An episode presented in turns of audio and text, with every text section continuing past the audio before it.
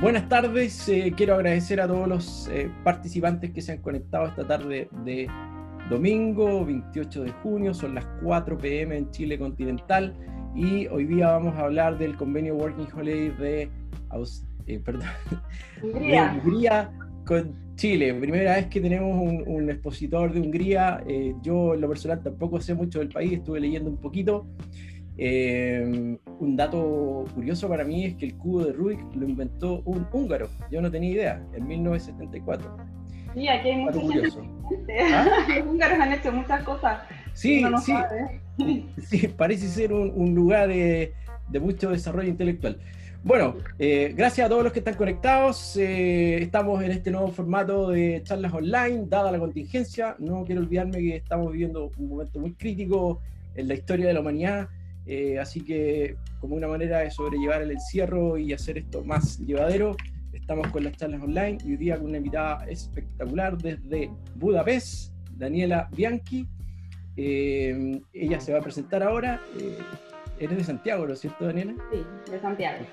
Ya, bueno, gracias a todos los que están conectados y quiero dar un paso ahora a Daniela. por favor, recordar que mantengan los chicos que vienen llegando mantener las cámaras y el audio apagado. Solamente Daniel y yo vamos a tener el audio y las cámaras encendidas. Una vez que Daniela termine la exposición, vamos a contestar todas las preguntas que ustedes nos pongan en el chat.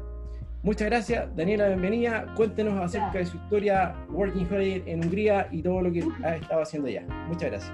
Bueno, muchas gracias por la presentación. Bueno, mi nombre es Daniela Bianchi. Eh, yo estoy acá hace ya un año, dos meses, llegué en abril del año pasado.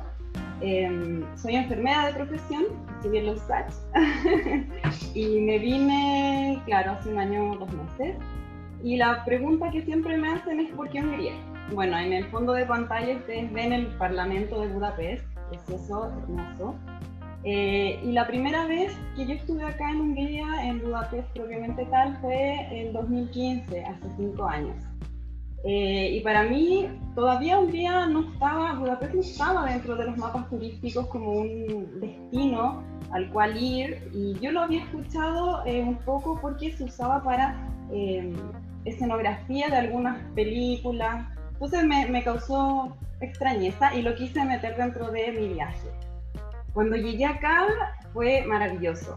Fue estar como en un cuento de hadas. Es una ciudad idílica, preciosa. Eh, para mí fue ranking top 5 de todos los lugares que yo he visto que son muy bellos.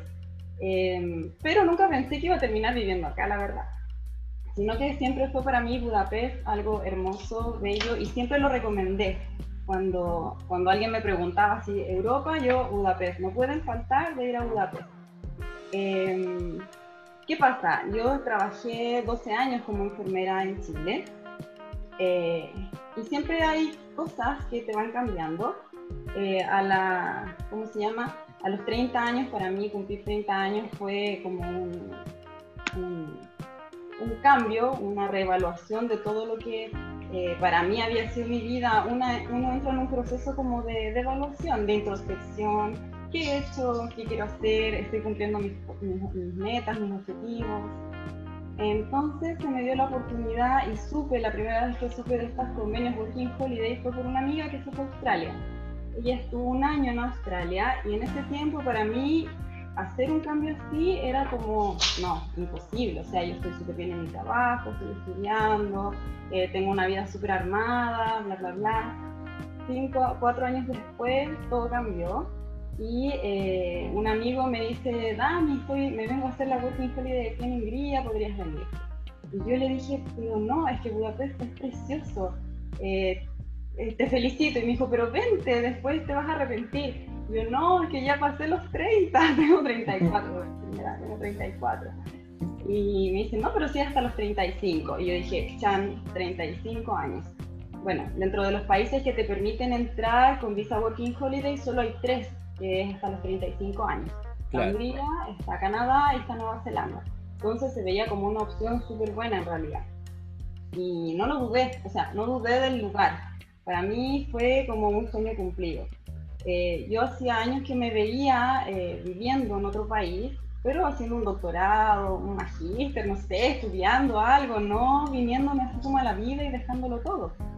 Así que, bueno, tomé la decisión, eh, hice todas las locuras que todos los working holidays hacen, renuncié a mi trabajo, dejé toda mi vida en Chile, vendí todo, la gran mayoría de mis cosas, y me vine. Eh, así que partí acá, pero tuve el problema de que cuando yo hice toda la tramitación de los papeles para, para mi visa, fue justo en el periodo de vacaciones, febrero del año 2019. Entonces no, cuando yo tenía los pasajes ya listos para venirme, no todavía no estaba mi visa. Entonces yo llegué acá a Budapest eh, solo con un certificado que decía que estaba en trámite. Entonces estuve una semana y estaba pagando hostal, estaba esperando, no podía trabajar ni nada, entonces yo partí al revés mi working holiday. Partí viajando y después me puse a trabajar. Em, estuve una semana acá en Budapest y como yo ya conocía, estaba pagando hostal, estaba así un poco aburrida, me empezó a dar el, Lolita Marina, el complejo de ahogo. Em, tenía un amigo en Bratislava y que me invitó y dije, ah, me voy a ir tres días a Bratislava, que está a tres horas de aquí. Y estuve recorriendo prácticamente dos meses Europa del Este, eh, mientras esperaba que mi visa eh, se aprobara para yo poder empezar a trabajar. Em, ¿Ah? ¿Perdón? Sí, sí, te estoy escuchando. Yo, no me ves, pero yo te estoy escuchando. Ah, ya.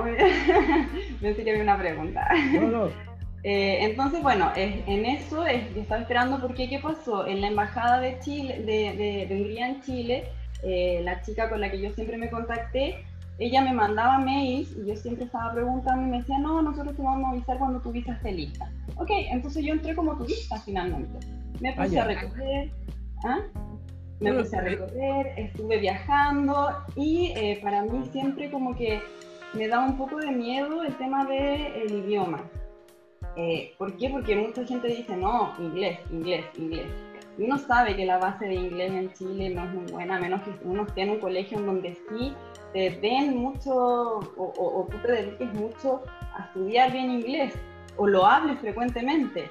Pero para mí no era el caso, o sea, yo prácticamente nunca usé el inglés.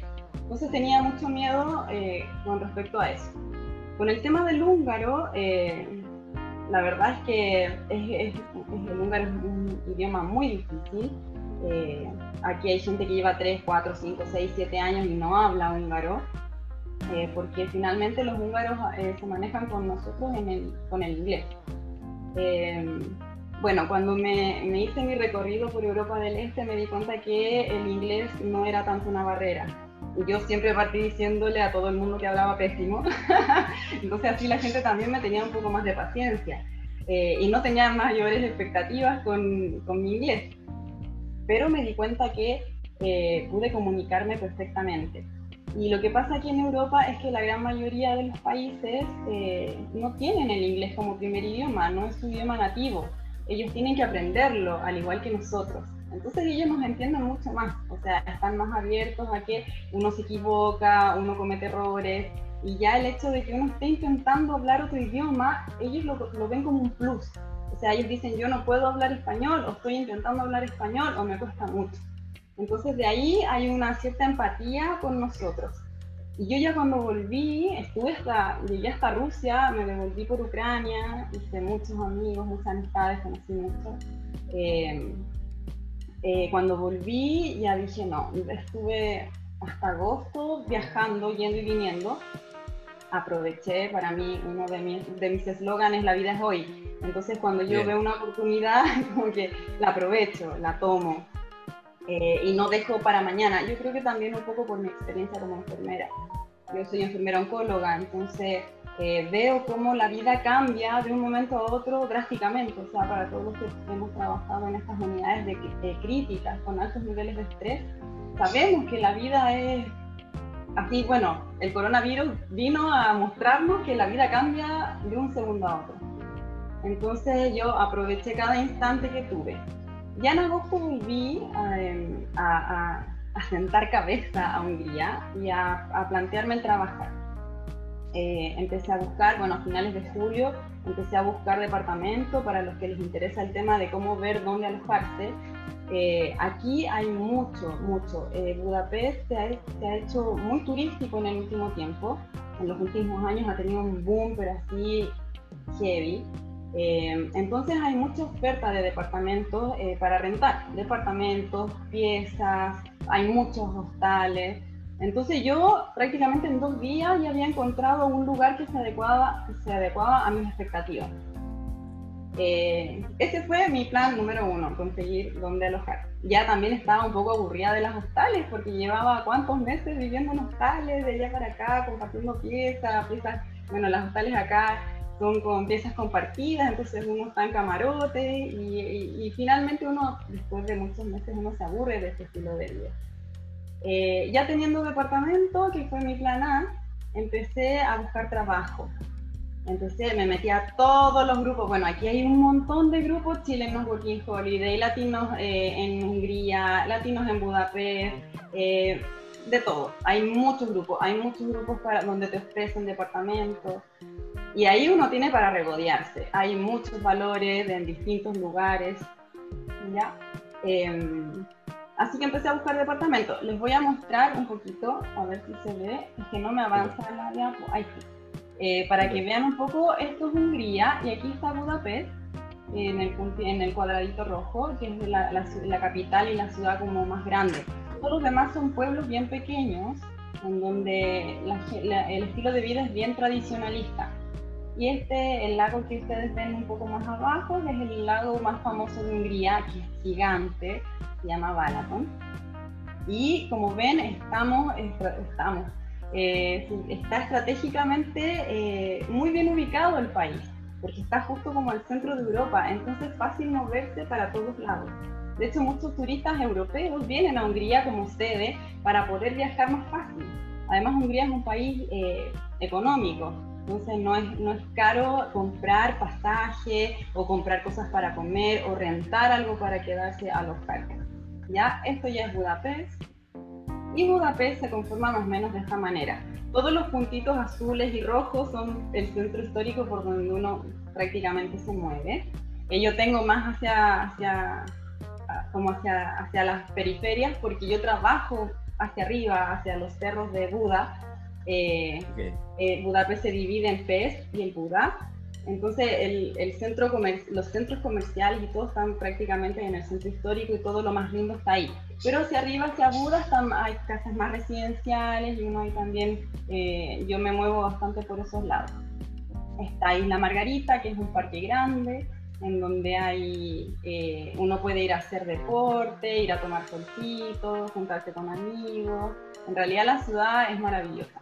Y la separa el Danubio, que es un río mágico, muy bello, muy bello. El Parlamento, eh, uno de los parlamentos más lindos que hay acá en, Europa, eh, y la ciudad es preciosa, eh, realmente es, preciosa. Bueno, volviendo a mi historia, luego que yo encontré departamento acá, compartía con dos personas más, lo cual es súper conveniente, uno tiene que buscar también una red de apoyo para solventar gastos y todo el tema de que uno parte, em, encontré trabajo como bartender en un restaurante mexicano. eh, ¿Por qué? Porque yo, en realidad, aquí hay mucha empresa internacional. Aunque uno no lo crea, Hungría tiene mucha... Es muy cosmopolita para lo pequeño que es, por ejemplo, Budapest. Es una, una capital no muy grande, eh, pero hay mucha migración.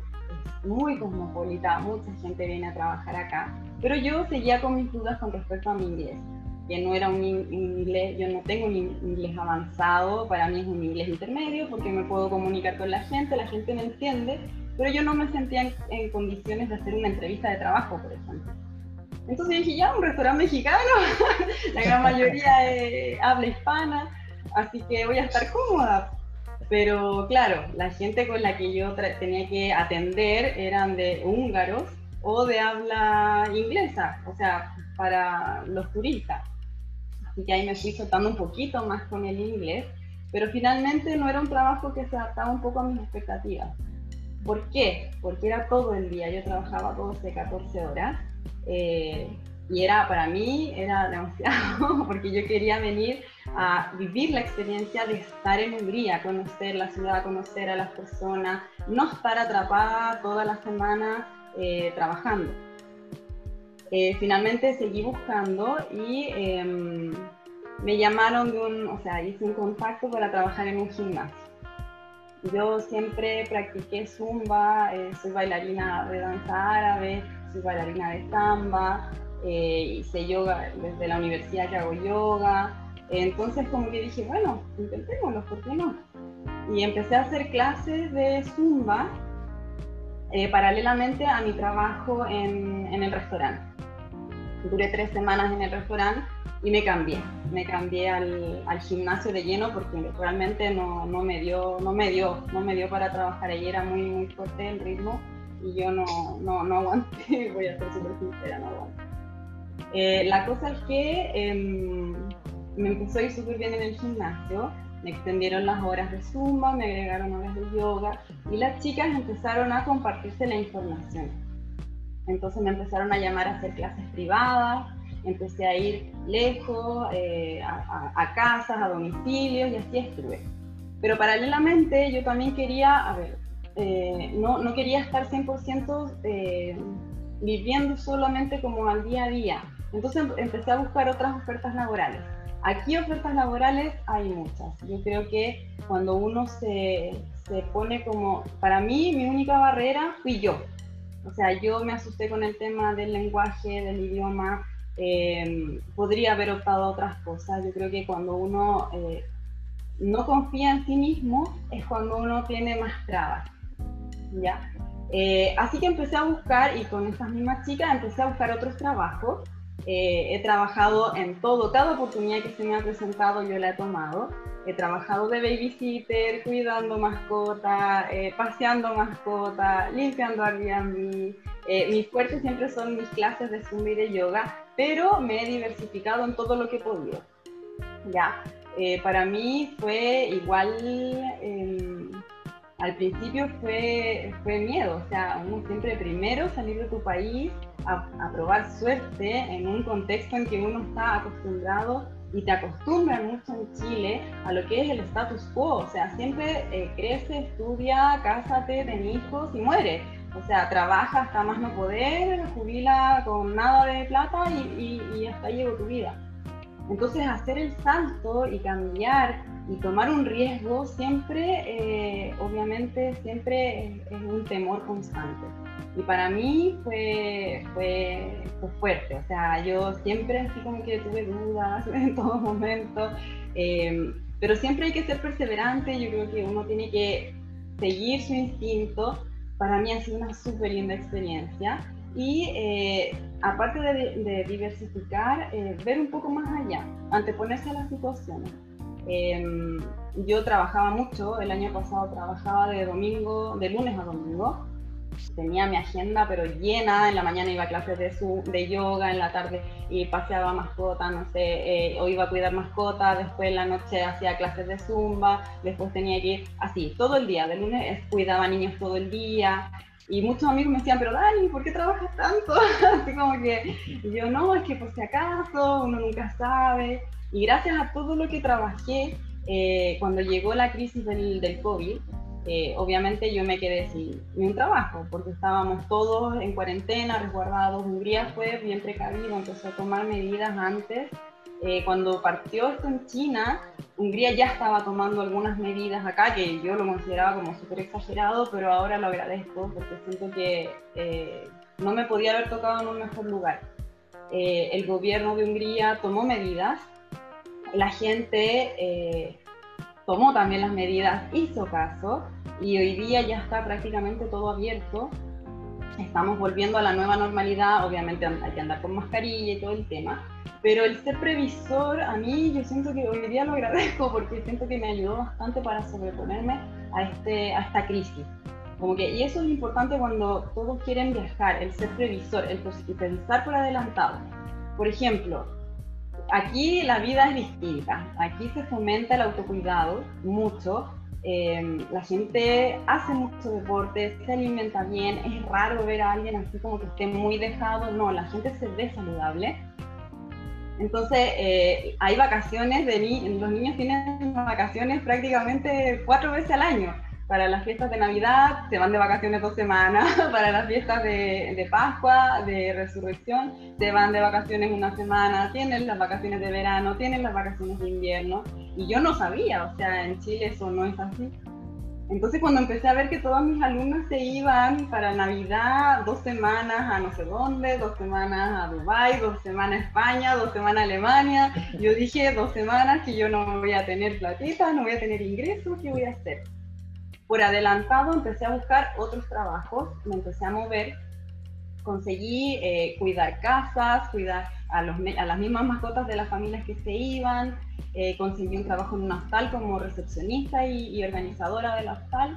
Y también eso yo siento que me ayudó eh, como para, para ese tiempo no estar así como, puta, me quedé con, de brazos cruzados sin poder hacer nada. Así que como consejo siempre hay que ser previsor y hay que pensar por adelantado, no hay que estar a última hora así como viendo ya a ver qué hago, cómo me muevo.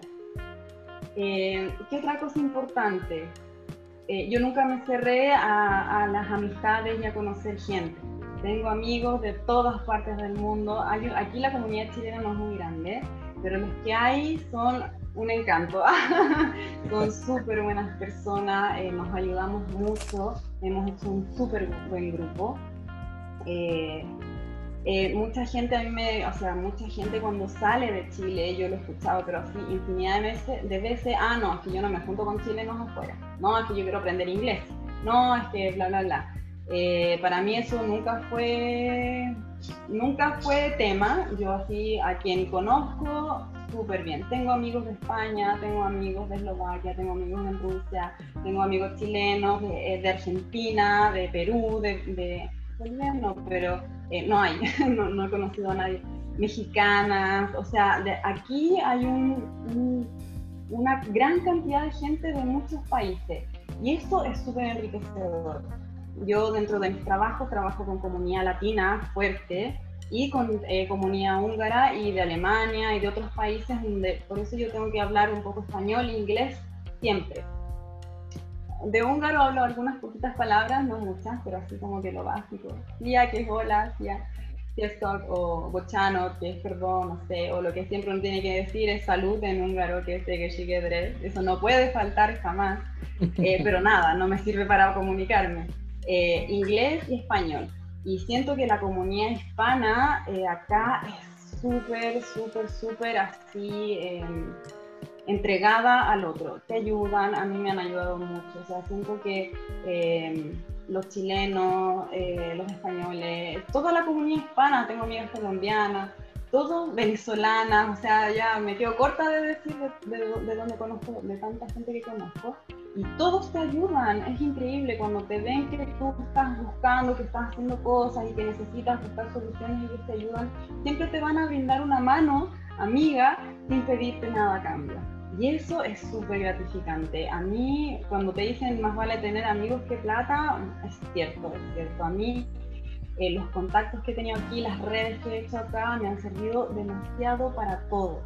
Para todo, o sea, para todo. Para buscar trabajo, para buscar lugares donde quedarme, em, para conocer distintos lugares de Hungría. O sea, aquí Budapest, o sea, Hungría no es solo Budapest así como Santiago no es Chile, ¿ah?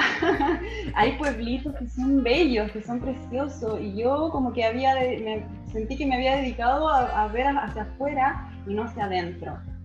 Y resulta que la gente eh, húngara también es súper amistosa. Eh, ojo con eso, hay mucha gente que dice, ah, no, es que en Hungría la gente eh, es como fría, eh, claro, obvio, tienen una historia terrible, historia de, guerra, historia de dictadura, historias de separación territorial, o sea, tienen una historia que da para que sean fríos, pero también hay que ver el contexto de que nosotros somos los que llegamos de visita, nosotros somos los migrantes nosotros somos los que tenemos que adaptarnos a ellos, que tenemos que entender por qué son así pero son así de primera, ¿sí? porque claro, obvio, no, no, es como llego y te abrazo como somos muchos los latinos, ¿no? Eh, que somos bien como un poco invasivos en lo que es el espacio personal. ellos se, toman su espacio personal, pero cuando uno los conoce, o sea, son así de un corazón abierto, pero increíble. A mí, yo la verdad es que amo la cultura húngara, amo a la gente húngara, a mí me han tratado súper bien. La gente me saluda en la calle, o sea, yo de repente estoy esperando en un paradero el bus y la gente me saluda y me dice Jonapot o si stop, no sé. Y es como, wow, no sé, eh, de verdad eh, eh, uno tiene que darse el tiempo de conocer. O sea, lo último que me pasó, voy a hacer una, una confesión aquí, eh, fue que hace poco estuve en Balaton, que es el lago que les contaba, y, y, yo con mi amiga estábamos así, full embaladas, que estaba todo tan lindo, conociendo un pueblito que estaba a dos horas de nuestro pueblo, y no nos fijamos que no había tren y no nos fijamos, o sea, no nos fijamos a qué hora pasaba el último tren y el último bus. Y nos quedamos sin tren y sin bus, en un pueblito en donde no hay nada. No habían taxis, nada. Y yo, con mi experiencia, le dije a mi amiga, que es mexicana, bueno, habrá que hacer dedo, porque si no, ¿cómo vamos a llegar? Y nos pusimos a hacer dedo. Y nos llevaron, y nos llevaron a nuestro pueblito, y fue increíble. O sea, ella, que lleva tres años aquí, no lo podía creer, no lo podía creer. Y los húngaros, con suerte, hablaban inglés, o sea, ni siquiera nos entendíamos mucho y nos, nos, nos llevaron. Primero fue una pareja, después fue un chico, eh, y eran las 10, 11 de la noche, o sea, estaba todo oscuro y nosotros haciendo dedos en la carretera. O sea, así son. O sea, de verdad son súper, súper amables cuando uno los conoce, pero uno tiene que darse ese tiempo de conocerlos y de entenderlos. De entender que estamos en otra cultura, que la gente es diferente a la gente latina y, y más aquí el frío, o sea, la situación geográfica es distinta, todo es diferente pero de verdad, o sea, eh, para mí todo lo que me ha entregado esta experiencia, y yo por eso puse así como en el spot, ha sido mágico, porque yo también me he dejado un poco fluir con el tema de, de, lo que va pasando, porque nos faltan los problemas, nos faltan los conflictos, siempre, o sea, eso siempre pasa. Eh, pero cuando uno tiene una buena actitud, cuando uno trata de entender, cuando uno trata de, de hacer que las cosas, de, buscar soluciones a los problemas y no de quedarse en los problemas, todo, todo fluye, todo fluye. Y de verdad para mí ha sido súper enriquecedor esta, este tiempo acá. Considerando que también mis planes cambiaron mucho. O sea, yo tenía mi Working Holiday Canadá, me iba en abril, tenía mi pasaje, tenía trabajo, tenía todo, todo, todo, todo y todo, y me quedé sin nada porque cerraron las fronteras, me quedé atrapada aquí, me quedé sin trabajo, me quedé sin vuelo, me quedé sin, sin, sin mi trabajo en Canadá, o sea, Em, y nada, me tuve que de nuevo reinventar, readaptarme. Em, eh, creo que eso es fundamental. Para todos los que siempre quieren viajar y no se atreven, atrévanse. Siempre va a ser mejor. Eh, además, Budapest para vivir es uno que es precioso, es súper lindo. Eh, pero además también es súper bohemio, así que siempre hay un entretenimiento, siempre hay algo que hacer, siempre hay eh, gente que conocer.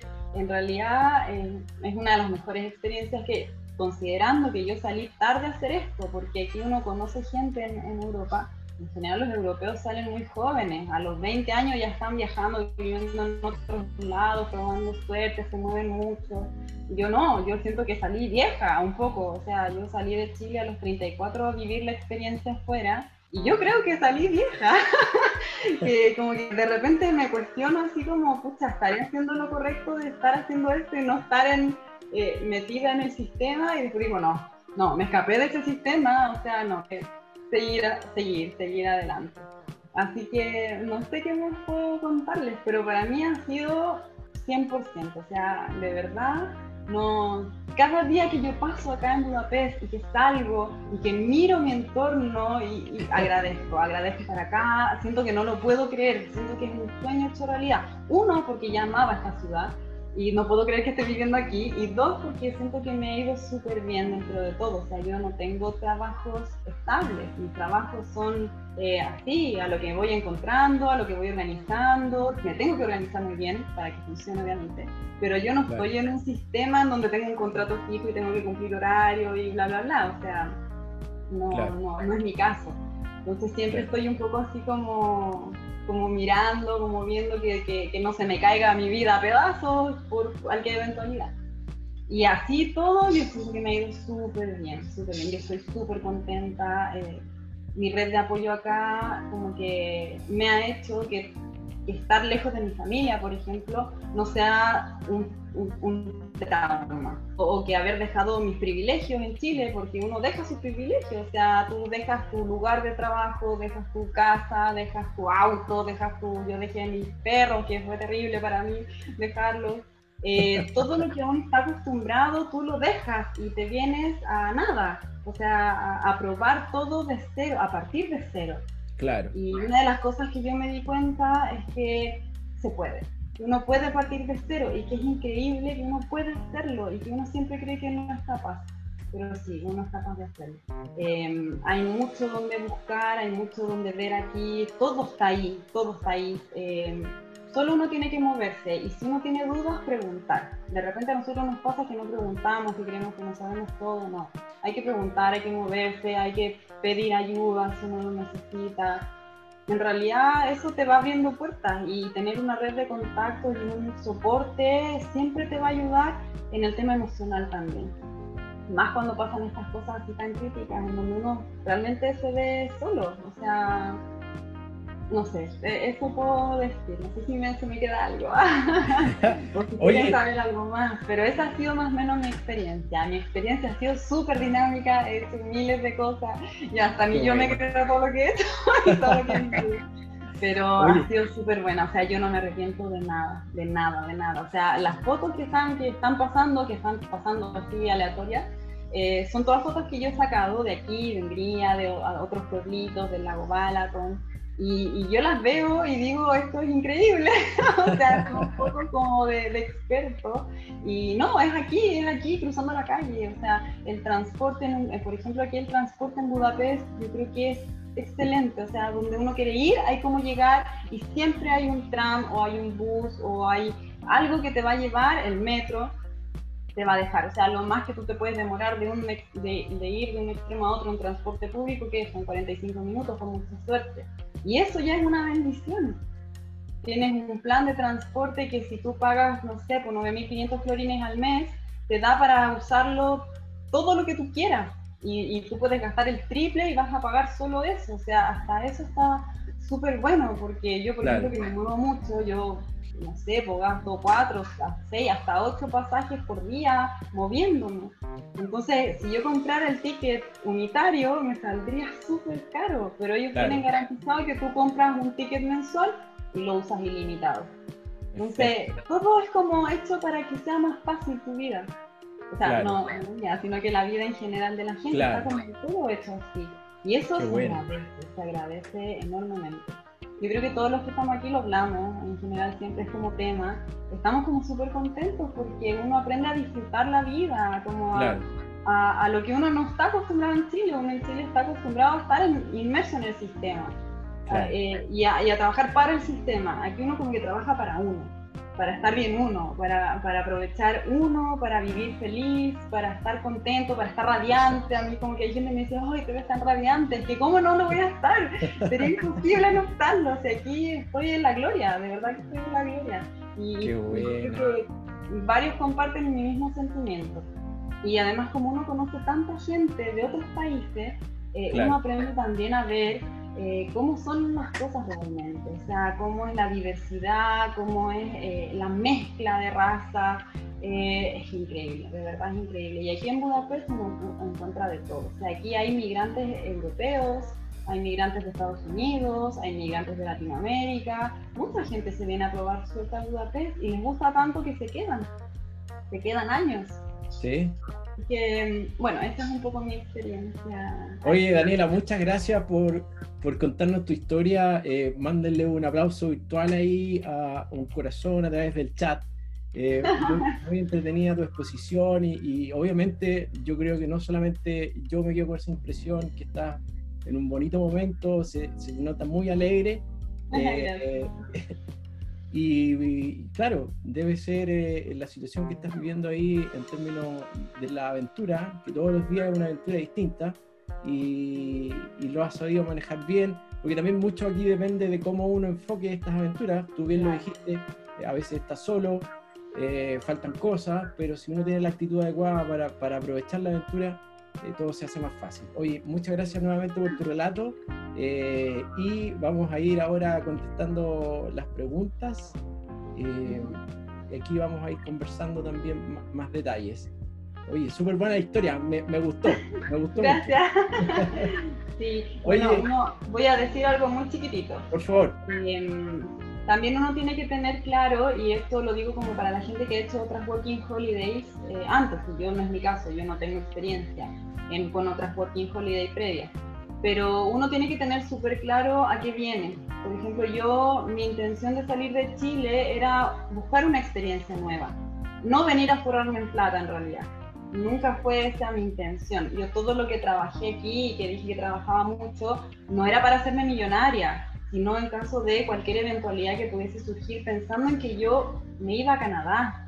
Entonces yo iba a partir de nuevamente de cero en otro país y iba a tener esta como de nuevo que volver a, partir otra vez de cero, eh, sin herramientas, sin contactos en Canadá. Entonces yo como que estaba anteponiéndome a. Pero hay gente, por ejemplo, que viene de otros países en donde las remuneraciones son súper altas y que se van un poco decepcionados de Hungría porque Hungría no es un país millonario. Entonces los sueldos no son extremadamente caros, eh, extremadamente altos. Pero sin embargo el, nivel de vida acá, o sea, uno puede trabajar, eh, no hacerse millonario, pero vivir bien y vivir tranquilo. es barato. Eh, los supermercados son económicos. el transporte o sea, tú te quieres ir a un pueblito cerca y te, te tomas un tren y el tren es súper barato. Entonces, en verdad, como que te, va, te quieres ir a, no sé, a Eslovaquia, que está a tres horas, y también te va a salir barato. Ya. O sea, vivir acá es barato, es económico. Y por eso yo creo que también los sueldos, o sea, está como un poco equilibrada la balanza. Alcanza para llevar una buena vida. Hay países que te pagan el triple, pero el, el nivel de vida también te cuesta el triple. Claro el arriendo. Entonces, un poco de eso. Aquí, eh, para que lo tengan súper claro, es difícil venir a hacerse millonario. Eso no lo van a conseguir. Eh, ahora, yo no trabajo en lo que estudié, ya no sé cómo será, pero por ejemplo en una empresa multinacional, en un call center, te da para vivir bien normal.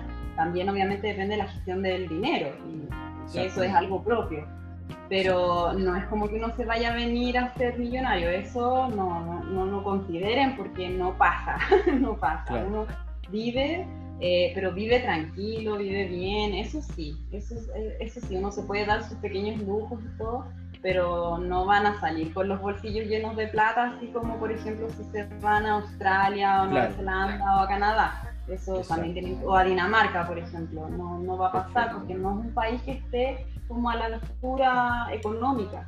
Claro, el nivel de, precio, nivel de precio más bajo. Ajá. Perfecto. Entonces eso, uno tiene que tener claro cuáles son tus expectativas. Para mí, para mí la expectativa era eh, una experiencia nueva, no el dinero. Entonces, todo ha sido una experiencia nueva y por eso estoy tan contenta. No, sí, yo, yo, creo lo mismo. ¿ah? Yo, yo siempre que, que, que, en las charlas trato de transmitir ese mensaje, que independiente, la, yo he aprendido también a, me he dado cuenta que las motivaciones para hacer Working Holiday son muchas y todas son súper respetables. Eh, y en un principio también lo enfocaba como yo lo hice, eh, que es en el fondo adquirir una experiencia distinta de vida. ¿ya? Eh, creo que puede ser lo más provechoso, porque en el fondo Working Holiday no está hecho para ir y, y quedarse en sus países. Algunos, claro, se quedan por distintas razones, pero en el fondo el convenio está hecho para que uno vuelva a su país o siga viajando, etcétera, no es para echar raíces. Algunos, claro, por razones de vida lo, les ocurre eso. Oye, para ir avanzando, vamos a ir contestando las preguntas en el chat hacia abajo, ¿ya? Eh, mira, preguntan acá, ¿qué, eh, Karina dice, ¿qué trámites se deben hacer al llegar a Hungría para trabajar? Eh, bueno, a ver, eh, la visa, a, ver, a mí me pasó que no me dieron la visa, pero a varios después les se las dieron, que es un papelito que te estampan en el pasaporte, tú puedes ingresar. Ya una vez que tú llegas acá, tienes que buscar, em, te piden para que te den tu PIN card, que finalmente es como tu carnet de identidad, eh, un lugar fijo donde vivir. ¿ya? Y eso es como lo que más cuesta en realidad. Porque cuando uno llega, uno llega a un hospital, porque eso es lo que te piden los requisitos, tener un alojamiento mínimo de una semana, no te piden más. Y resulta que acá tienes que, tener, tienes que tener una dirección de vivienda. Entonces, eh, y es la que tú tienes que dar en inmigración. Eso es como lo más complejo. Cuando tú ya tienes una dirección eh, que dar, tú vas con eh, tus papeles, que son los que ya llenaste en Chile, eh, que son los formularios y todo lo que uno descarga o que te mandan de la embajada, con la dirección en donde se supone que tú vas a vivir todo el año que vas a estar acá, y, y llenas ese, ese formulario y ellos te entregan tu PIN card, que yo se los puedo mostrar. con la address card, que es el donde tú vas a vivir. ¿Ya? Eh, y una vez que haces eso, que haces eso, tienes que ir a sacar tu número de tax, que es para los que trabajan de manera formal. Por ejemplo, yo no pago impuestos porque yo trabajo, todos mis trabajos han sido, me pagan directamente. Entonces yo nunca lo he, lo he tenido que usar. Pero los que sí tienen que pagar, tienen que tener su número, su tax number. Por ejemplo, yo lo usé solamente cuando trabajé en el restaurante pero como duré tan poquito, tampoco como que fue tanto, duré tres semanas. eh, entonces hay que ir a inmigración, hay que hacer eso y eso también se demora un, poco porque tú tienes que llenar el formulario para la Card y después te dicen ven en una semana más y ahí recién te entregan tu PIN card y tu address card. Y yo siempre lo quería mostrar y uno siempre tiene que andar con eso. Cada vez que a ti te pueden eh, hacer un control, tú tienes que mostrar las dos cosas la address card, que es el lugar donde tú vas a vivir, es tan importante como tu carnet de identidad. Oye, y para, para sacar el PIN card... Eh, ahí está, es el PIN card. Esta es la PIN card, sí, que uno le llama PIN card acá, pero es como el carnet de, es como el carnet de identidad chileno. Entonces aquí dice de, de cuándo hasta cuánto es válido, bueno, está tu nombre y está tu número, ya tu número, es este, de arriba. Perfecto. ¿ya? Esta es tu PIN card. Y tu address card, esta que yo también siempre ando, yo ando con mi pasaporte, con todo, pues acá. Eh, es esta. Ya. Entonces, claro, como cuando uno llega, lo primero que uno quiere hacer en general es trabajar, como que uno se complica mucho con este tema. Por ejemplo, yo lo pedí en un hostal y me, me, lo firmaron porque, claro, este formulario es un cartón grande tiene otra parte aquí más grande. Entonces, el dueño de la propiedad donde tú vas a vivir, que es el que te va a dar el alojamiento, eh, porque claro, nadie tiene una propiedad propia aquí. O sea, los que mm. venimos no tenemos propiedades personales, donde uno podría firmar una. No, tiene que pedirle al dueño de la propiedad que te lo firme. Eh, entonces uno le pide a ellos y ellos te lo tienen que firmar y, una, y uno lo lleva completo y ellos lo, lo, cortan y se quedan con el grande, con, el formulario grande, que es el, su, su, resguardo, por, ejemplo, por decirlo así. Y nosotros nos quedamos con esta, con la Drescar. Y eso es lo más difícil, conseguir que alguien te la firme. ¿ya? Eh, por ejemplo, yo que arrendaba una pieza de mi departamento que, que yo arrendaba, yo subarrendaba otra pieza, eh, el, el, el, chico que, que, vivió con nosotros eh, me pidió que le firmara la Drescar. Y como, claro, yo le hice un contrato, entonces él presentó ese y no tuvo ningún problema. Perfecto. Pero él se tomó el tiempo igual hay que tomarse el tiempo, de repente cuesta, porque los que te arriendan no siempre quieren firmártelo porque piensan que es como comprometedor para ellos, o que les va a causar algún problema, las hostales a veces tampoco se quieren hacer responsables de eso. Pero en un hostal, en un hostal debiera, la dirección de un hostal debiera servir, si es toda vez que te lo firmen, ¿no es cierto? A mí me sirvió, a mí me sirvió la dirección del hostal, y yo sé que varias gente lo ha hecho con otros hostales, que hay hostales que firman, eh, pero claro, uno ahí también tiene que entrar a, hablar con los dueños, eh, es como, no es un tema así como que uno vaya y diga, hola, ¿me puedes firmar la Drescar? No, o sea, igual eh, uno tiene que explicar la situación y todo. Pero fundamentalmente es eso, tener donde, tener un lugar, porque ese, ese va a ser tu lugar donde te podrían eventualmente mandar, bueno, ahí deberían mandarte después el carnet de la, del tax number, del número del tax. Perfecto. a que a mí nunca me llegó, por lo demás. nunca, nunca me llegó. No, no lo necesitaba, pero yo tenía el certificado porque además te pasan un documento donde sale tu número. ah, mi, perfecto. Como mi certificado, el que yo presenté cuando fui a, trabajar en un restaurante. Perfecto. Eh, Y eso, eso, fundamentalmente para mí fue eso. Yo sé que en otras partes de Budapest, eh, por ejemplo, te lo mandan a tu domicilio, eh, el address card, no la tienes que ir a buscar, te la mandan a tu domicilio. Pero eso también es súper relativo porque aquí también hay mucha burocracia, eh, los procesos son diferentes dependiendo de dónde uno esté o de quién te atendió. Entonces como que no es así como tajante igual para todos. Y eso nos damos cuenta cuando alguien pregunta en el grupo, oye, ¿cómo hicieron esto? Ah, no, es que a mí me pidieron esto, no, es que a mí me lo mandaron a la casa, no, es que lo tuve que a buscar yo. Como que uno igual siempre tiene que asesorarse con, con, lo oficial, que es la oficina de migraciones. Ellos te van diciendo bien, así como todo. Por ejemplo, a mí me dijeron, ya, ok, me trajiste todo el día, ven tal día y, y yo te devuelvo, te paso tu PIN card y tu address card. Súper. Oye, eh, a ver, no sé si respondí bien la, pregunta, sí. Estamos menos claros, es que es bien parecido en otros lados donde también hay que tener un domicilio para que te llegue el tax number. Después uno se puede cambiar de domicilio todas las veces que quiera. Oye, claro, claro, pero se supone que si uno se cambia de domicilio tiene que, hay que avisar. hacer el trámite. Porque es el control migratorio finalmente, es lo que ellos, eh, es como controlan ellos la gente que llega y que está con una visa y si se mueven, después cómo lo ubican. Claro, la gente que tiene que ser a vida, en el fondo, de un lugar donde te tengan que notificar, donde te puedan notificar. o sea, lo legal, es eso, Un lugar donde ir a buscarte. Ya, oye, eh, otra pregunta. Dice, eh, preguntan si la visa es extendible luego del primer periodo de Working Holiday.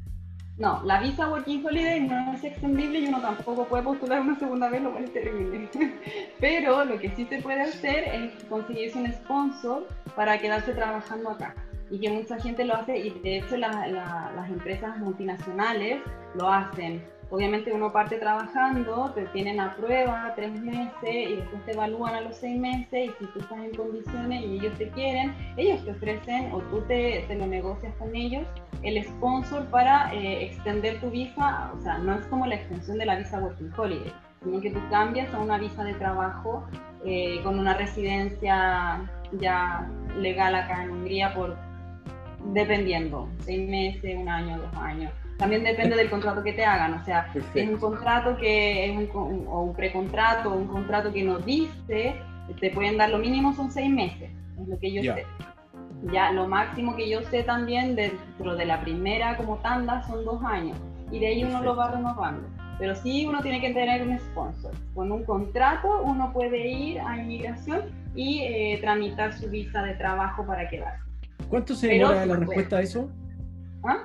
En promedio, ¿cuánto se demora la respuesta de inmigración a esa solicitud? No sé. No, ahí yo no sé, porque como mi plan nunca fue quedarme, entonces como que yo no lo averigüé, no sé cuánto tiempo se demora, pero... Perfecto. Mm. Mira, disculpa si, si lo, mencionaste y no, no lo retuve. ¿Cuándo llegaste tú a Hungría? En abril del 2019. Ya, entonces tú ahora estás con hotels. ¿Ah? Ah, no, pues, todavía está en el primer año. Yo ya terminé mi visa, ya se me ah, acabó. tienes razón, pues. Se me acabó. lo que pasa es que por el, COVID, por el, COVID, bueno, lo que pasa es que mi plan, mi plan era, mi visa se acababa a finales de abril. Claro. Eh, no, miento, a finales de mayo, de marzo. ¿Por qué? ¿Por qué? Ojo con esto, chicos. Eh, porque una vez que tú presentas, nosotros lo hemos pensado así, porque es como que aquí te dan un mes, eh, siempre te, te, aparece en tu PIN card como antes de que tú llegas, porque uno de los requisitos que te piden es que tú tengas el pasaje comprado cuando tú postulas, o sea, tengas fecha de eh, arribo a Hungría. Y siempre es como que la pin card te da antes, como que vence antes. Entonces yo creo, mi teoría, que no es 100% segura, es mi teoría, es que ellos lo presentan estos papeles en cuanto tú postulas. Porque por ejemplo aquí, en cuanto ellos mandan los papeles, esto ya te lo hacen. Porque por ejemplo el mío, yo mi, mi, mi pasaje era para el 7 de abril, pero mi visa, mi visa vencía el 23 de marzo. Y yo creo que fue cuando la embajada de Hungría en Chile mandó mis papeles acá a Hungría inmediatamente. Entonces yo mi visa en estricto rigor se terminó. Pero con esta situación del COVID, el gobierno extendió todas las visas hasta 45 días después de terminada la crisis. Entonces yo todo este tiempo he mantenido mi visa y tengo hasta 45 días más, o sea, porque aquí la alerta ya se, se bajó la semana pasada. Entonces yo en estricto rigor estoy con mi visa holiday hasta agosto. Estoy bien, estoy bien. Perfecto. Entonces, em, todavía estoy vigente, pero por esa situación excepcional de, esta crisis COVID, que en realidad muchos nos quedamos, por ejemplo yo me quedé atrapada aquí, pues no podía salir, las fronteras se cerraron, eh, no podía viajar, y si quería viajar tenía que ser con un motivo, pero que súper, súper, ultra mega, em, no sé, justificable porque además las rutas eran así como darse vuelta por toda Europa para poder llegar a Chile si es que yo quería volver a Chile. Y los pasajes estaban ridículamente caros porque, claro, no todos viajan y los que viajan, claro. entonces como que los, pasajes en crisis, obviamente, los perdí Daniela, y cuando todo esto explota eh, a principios de marzo o durante marzo, eh, ¿Cuál fue tu decisión en ese minuto? ¿Quedarte ahí? ¿Intentaste volver? ¿O dijiste ya, voy a, voy a aguantar este chaparrón aquí y sigo? ¿Qué te pasó esos días? ¿Tenías trabajo? Eh, ¿Quedaste sin trabajo? Cuéntanos un poquito esos días de crisis cuando partió todo esto. Ay, es que para mí fue terrible. fue terrible porque yo tenía todo un plan que se vino abajo, eh, que era el tema de Canadá y por otro lado, eh, mi papá se enfermó de COVID también, en Chile. Entonces, cuando yo me, o sea, cuando ya era claro, tenía el, el, test positivo y todo el tema que fue en, esta fecha, eh, fue todo, para mí fue todo crisis, porque yo, eh, mi contrato de arriendo del departamento era hasta finales de marzo, porque yo el 7 de abril me iba a Canadá. Entonces yo me quedé sin departamento, me quedé sin trabajo porque todos, eh, todos mis trabajos que eran a domicilio eh, terminaron. O sea, estaban todos encerrados en sus casas y nadie podía moverse. Entonces todo terminó, todo terminó como la canción.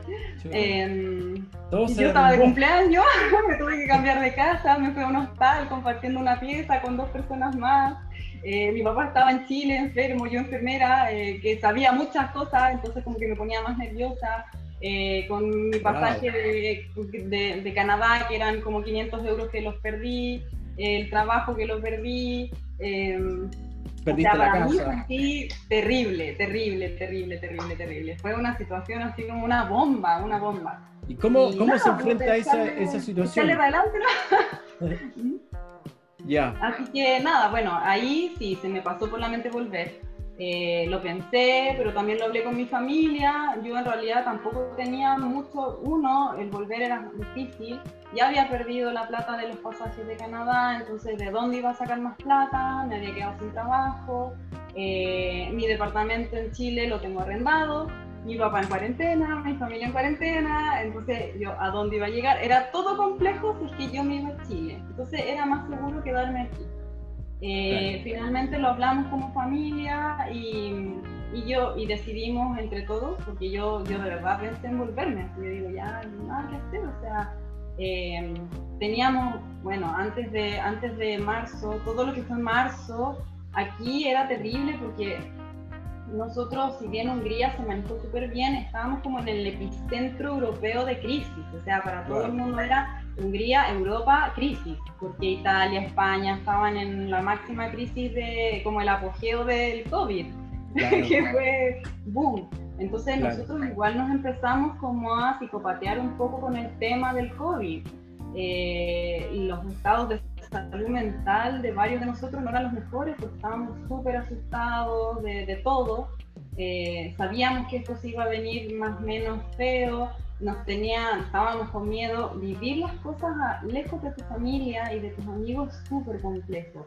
También nos tocó vivir a nosotros la crisis del estallido social en Chile y también fue súper complejo, porque uno está lejos, uno ve como desde la ventana sin poder hacer nada. Entonces, todas estas situaciones te generan un estrés, pero súper grande.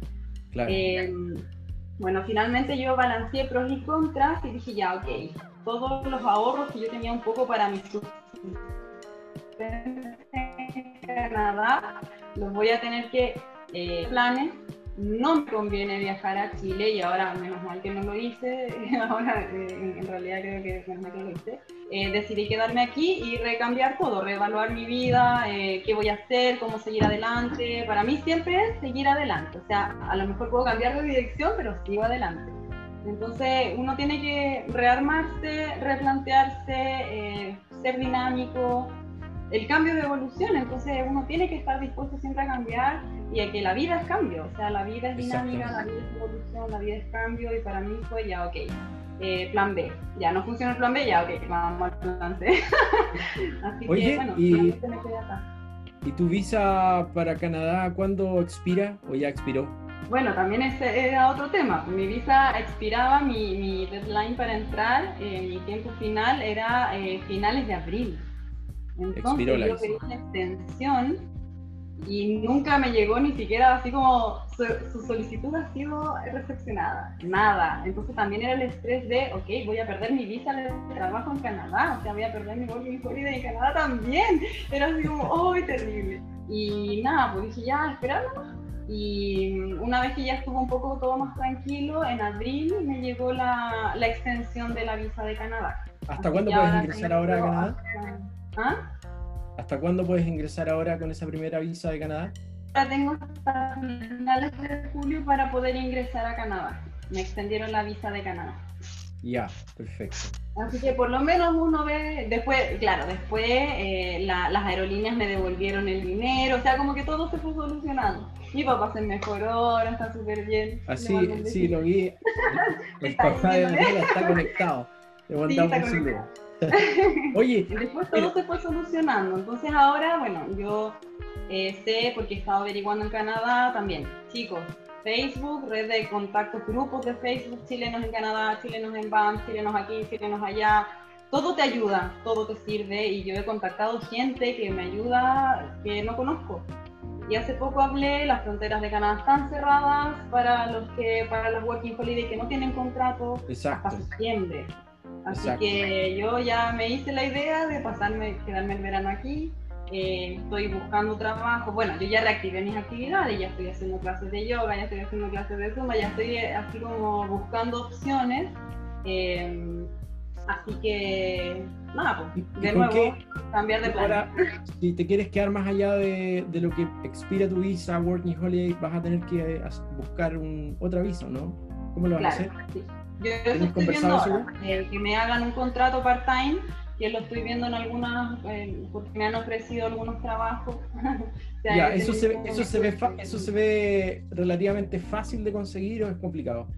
Lo que pasa es que no sé si es fácil o difícil, porque finalmente depende de las circunstancias de cada uno y de cómo uno se va jugando su, sus oportunidades. O sea, por ejemplo, yo cuando eh, antes de que cerraran las fronteras y todo, te hablo a principios de marzo, a mí me llamaron de otros gimnasios para dar clases porque vieron mis clases en Instagram, mis, bailes, mis bailes. Em, y yo lo rechacé porque sabía que me iba a ir a Canadá, o sea, yo he rechazado ofertas laborales por esto mismo, pero también depende de las circunstancias de cada uno. Ahora, yo siento, porque trabajo hay, aquí trabajo hay, de todo lo que uno quiere, piense, en hostales, en hoteles, en restaurantes, en multinacionales. Entonces yo creo que si uno quiere buscarse un contrato, siempre va a estar la alternativa. O sea, siempre se puede. Y yo ahora tengo una oferta de trabajo part-time con contrato. Entonces, como ya mi situación cambió un poco, yo estoy reevaluando el tema de eh, gestionarme la visa de trabajo, extenderme aquí, o sea, no extenderla, ya lo expliqué, pero ¿sí eh, por seis meses más porque yo no sé cómo va a ir evolucionando el tema COVID a nivel mundial. O sea, esto de los rebrotes eh, también pueden implicar que, no sé, pues ahora se están reabriendo las fronteras, pero que en tres meses más se vuelvan a cerrar. Entonces yo ya no puedo decir, ya sí, de nuevo, me voy a ir y me voy a ir, si ya no tengo nada claro y tan eh, fluctuante y cambia cada día y en cada momento que para mí hoy día lo más seguro es ver esta opción de buscarme un contrato part-time y gestionarme una visa de trabajo por lo menos seis meses más. Y al mismo tiempo pedir otra vez la extensión de Canadá, porque finalmente yo tampoco puedo viajar, porque la, tampoco, ¿quién me va a contratar eh, así a ciegas? O sea, yo el otro trabajo lo conseguí, tuve que hacer una entrevista virtual, la situación era distinta, teníamos tiempo, ahí me di cuenta que mi inglés no era tan malo, o sea, que ha mejorado porque hice una entrevista con dos canadienses y fue genial, así como que me, dijeron que me entendieron perfecto. ¿En qué, era ese trabajo que habías conseguido en, Canadá? En, una, en un hotel, en un resort. En ah, perfecto, ya, perfecto. ¿En, Rocky Mountains? ¿En qué parte? ¿Ah? ¿En qué parte de Canadá? En Jasper, en Alberta. Ah, perfecto, ya. Oye, y dos preguntas. La primera, ¿tú recomendarías a alguien que no habla inglés ir a hacer Working Holiday a Hungría? Sí, todo el rato. todo el rato. No, no, no, lo duden, chicos, no lo duden. Háganlo. Se puede, se puede, eh, se puede llevar, eh, digamos, generar ingreso si es que no hablas inglés. ¿En qué puedes trabajar si no hablas inglés? Tenía una amiga venezolana que no hablaba nada de inglés y trabajaba en el restaurante conmigo. Obviamente hacía otras actividades, ella no atendía público porque no hablaba inglés o hablaba muy básico, pero también llevaba tres años aquí y no, o sea, ya llevaba tres años aquí cuando yo empecé a trabajar con ella y ella no hablaba inglés y aún así se movía y, ganaba plata y al final se fue a España, pero por una cosa personal, pero llevaba tres años acá. O, sea, se puede vivir. Sí, o sea, yo creo, y lo vuelvo a repetir y hacer hincapié en que la única barrera que uno tiene es uno mismo. ¿Por qué? ¿Y por qué yo me di cuenta de esto? Cuando llegaron todos los migrantes eh, haitianos a Chile, a mí me tocó atender a muchos en el que llamaba mucho la atención y como que sentía así como que si esto sencillo, o sea, se puede, de que ellos encontraban trabajo, eh, salían adelante y no hablaban ni siquiera español, o sea, ni siquiera algo similar, nadie les entendía y aún así lo podían hacer. O sea, yo siento que, vuelvo a decir, la única barrera es uno mismo. Uno se pone sus limitaciones y obviamente el querer es poder. O sea, yo, por ejemplo, partí con mi red latina. O sea, yo tampoco me cerré a eso. Yo, yo partí viéndome a la segura con la red latina en, en Budapest. Pero eso no, no quitó que yo igual empezara a estudiar por mi cuenta eh, y a un poco a practicar mi inglés con húngaros, con gente de habla, no sé, pues, eh, de otros italianos, eh, no sé. Y de hecho, a mí así como que me dijeron, algunos chilenos, que si yo no tenía un buen, un buen nivel de inglés, yo no iba a poder hacer, por ejemplo, la entrevista de trabajo con una multinacional. Lo cual yo dije, ya, ok, descartado. Y resulta que después conocí amigos españoles y una amiga me dice, Dani, yo tengo amigos españoles que no hablan nada de inglés y pasaron la entrevista y llevan años trabajando. Entonces como que en realidad uno tiene que lanzarse nomás. Yo me he dado cuenta que aquí uno se tiene que lanzar. Y a mí me pasa en lo personal que cuando más me trabo hablando inglés es con otros chilenos porque son los que te chaquetean y te dicen, ay, que tú te hablas así, este se pronuncia de tal forma, ay, no digas la T o no sé, o el ED, las típicas cosas. Pero si tú hablas con gente europea, ellos te entienden y a lo más si tú le dices, oye, ayúdame, no sé qué, ellos te van a ir sí, Así como cuando nosotros los corregimos cuando ellos hablan mal español. No en la onda de burlarse o así como de ironizarlo. Claro. yo, por ejemplo, veo a la gente que es los argentinos o los españoles que tienen un acento súper marcado, súper marcado eh, inglés, y que ellos hablan y hablan y les da lo mismo, y así con, super, con mucha personalidad. Digo, es cosa solo de nosotros, de nosotros que nos, trabamos y que no nos, no nos aventuramos a hablarlo nomás, y da lo mismo, da lo mismo que uno lo diga mal, mientras te entiendan, uno ya tiene una puerta abierta. Es eso, es, es entender. Y Exactamente. uno va familiarizándose más con las palabras. Ojo, también es importante aprender lo que realmente vas a usar. O sea, ¿para qué vas a aprender palabras que en tu vida vas a usar si no, no, no se necesitan? O sea, tú siempre vas a usar ciertas cosas, saludar, que, como pedir las cosas, transporte. En eso muévete y de ahí anda profundizando. Hasta el oído, hasta el oído, escucha, escucha, escucha, escucha. Yo, por ejemplo, me dediqué primero a escuchar cómo hablaba la gente y ya después me lanzaba un poco más a hablar, a soltarme y tal. Pero si no, eh, yo siento que el, el inglés no es una barrera, o sea, se puede. Cuando uno quiere, de verdad, todo se puede. Eso, esa es mi recomendación. Permiso. Perdón que se me desconectó el. Bueno, no, súper buena experiencia. Yo, yo creo que al final es cosa de actitud, porque la gente que ha hablado inglés toda su vida, nativos, saben que el resto de las personas de todo el mundo hace un esfuerzo por, hablar inglés. Entonces ellos siempre lo han sabido y son súper respetuosos con el que está aprendiendo, con, quien, con el que tiene un, un acento fuerte, no, no se van a burlar de ti, ¿ya? Eh, oye. además que como dije, aquí la gente, eh, habla otros idiomas, o sea, también han tenido que aprender el inglés. Claro. más, también tenía el prejuicio con gente de habla inglesa nativa. O sea, claro, todos tienen distintos acentos. Escuchar un escocés es terrible porque se entiende súper poco. O escuchar, no sé, un australiano que hablan, hablan mal, o sea, no, no hablan mal, pero se entiende muy mal. Eh, uno tiene que hacerse oído a los distintos acentos. Pero, pero en general, no sé, yo he conocido gente de Estados Unidos y como que tampoco es como que se escandalicen porque uno habla mal. Te dicen, no, si tú piensas mucho cómo responder. Ellos mismos me han dicho así como, lánzate, habla nomás, da lo mismo. importante es la actitud. Si, si, ven que tiene actitud. Lanzarse, da lo mismo. O sea, el, fin es que te entiendan, que te entiendan Exactamente. Y, tú entenderles. Y ya con eso, al otro lado, al otro lado. O sea, yo siento que, de nuevo, la barrera es una, no el idioma. Exactamente. Oye, y otra pregunta en relación a. Yo, quería preguntarte esto al final, pero aquí me encontré con la pregunta. Em, alguien pregunta por los trabajos para profesionales de la salud. ¿ya? Pregunta específicamente una persona que es matrona eh, y ella, según lo que entiendo, quiere emigrar y desarrollar, desempeñar su profesión. Casualmente tú eres un profesional de la salud y cuéntanos eh, desde tu punto de vista, eh, se puede trabajar en, la profesión, hablemos de profesionales calificados como el caso tuyo, que además tiene experiencia, tiene una formación técnica y tienes experiencia, ¿no es cierto? Eh, ¿Buscaste, estaba tu inquietud? ¿Ah? Para que me llamen más vieja aún, tengo 12 años de experiencia profesional. No, pero, pero en el fondo, digamos, es una experiencia, uno nunca termina de aprender. ¿ya? Pero, pero es distinto, es distinto a alguien que está egresado recién de la universidad. Pero eh, tú teniendo esa, esas, eh, eso a favor tuyo, ¿buscaste en algún minuto trabajar como enfermera? ¿Es fácil? ¿Se puede? ¿No se puede? La verdad es que por mis expectativas de estadía en Hungría, eh, yo nunca ni siquiera lo vi como posibilidad, porque para poder trabajar en tu profesión en cualquier otro lado, tienes que primero validar tu título.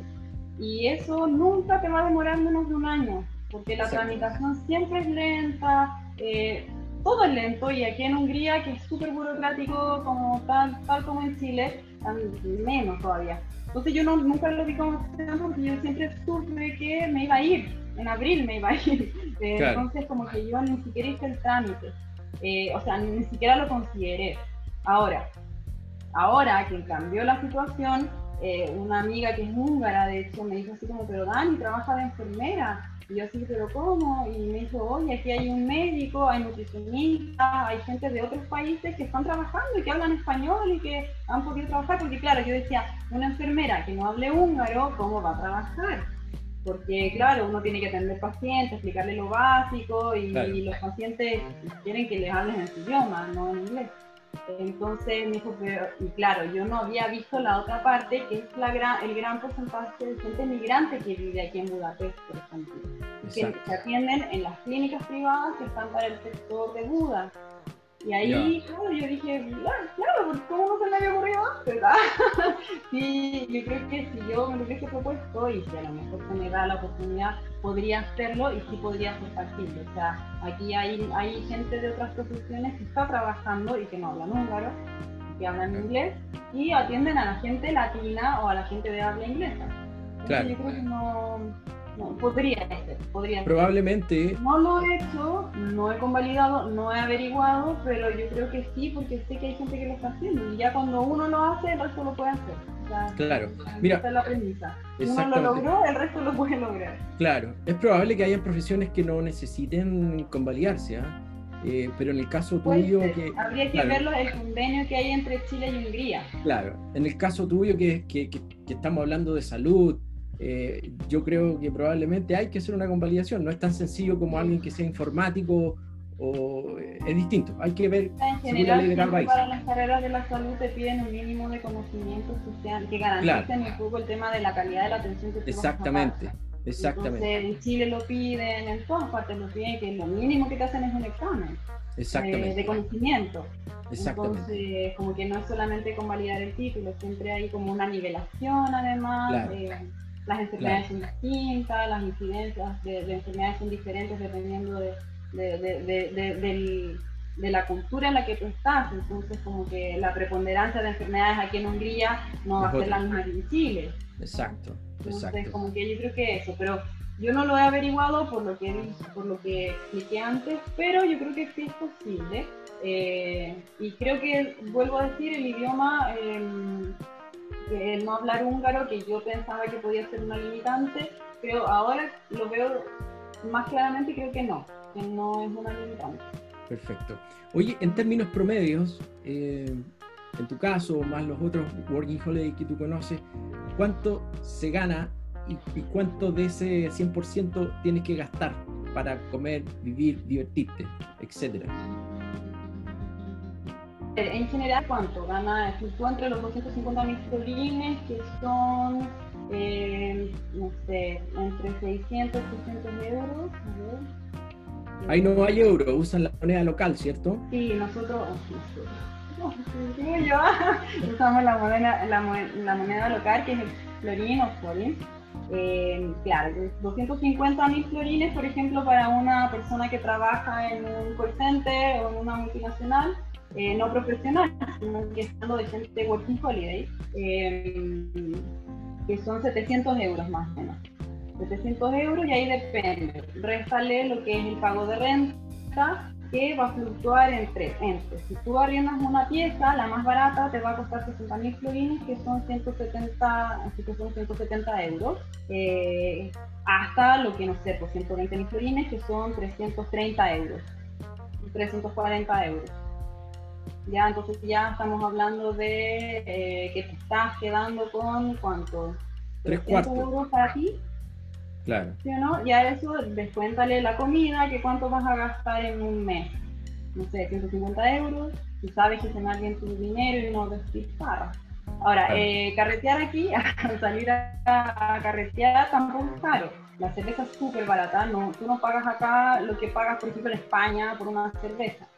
Eh, entonces también es, me gustan los europeos, que aquí se carretea bien y barato.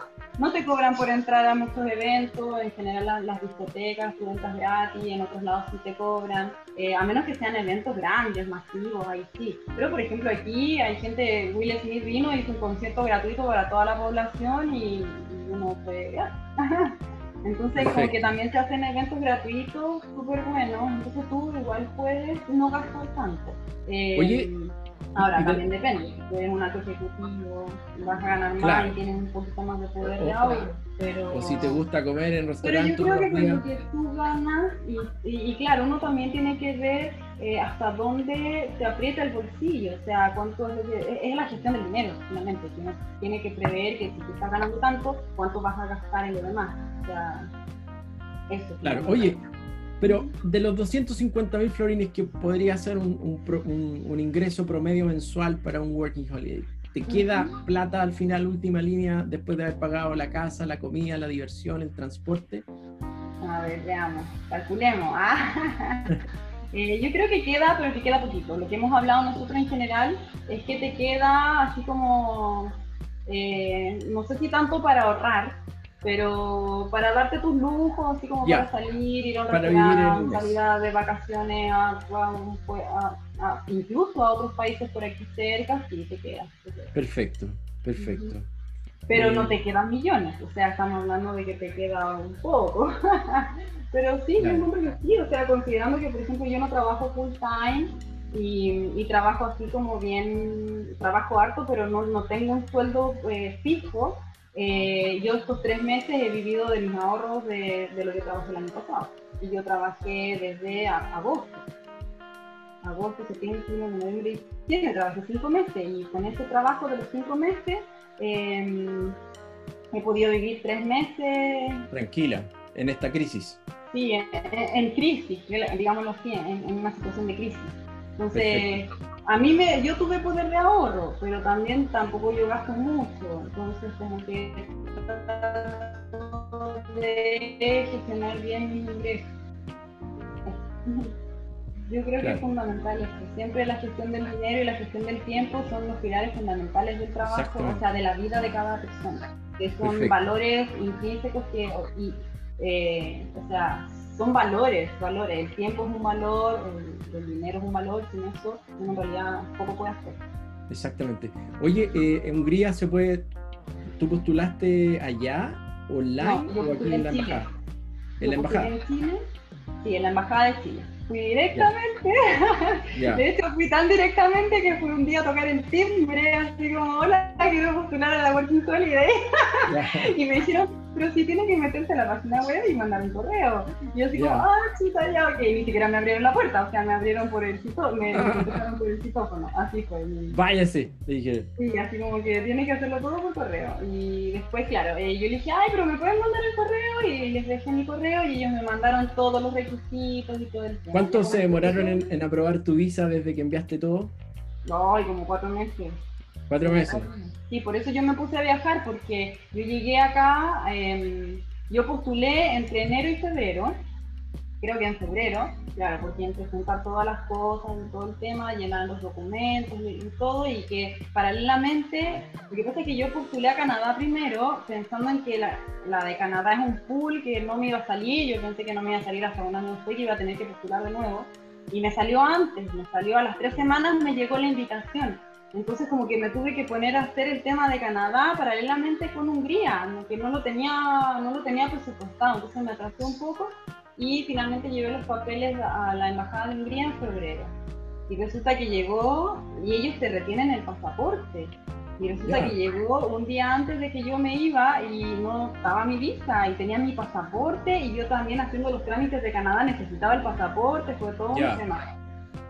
Y cuando llegué a Hungría, mi visa no estaba, no estaba y no estaba. Y ellos me hicieron como un documento así como para la frontera cuando yo entré por España. Como yo no traía eh, pasaje de, regreso, entonces me dijeron, te van a preguntar y puede que te hagan algún problema.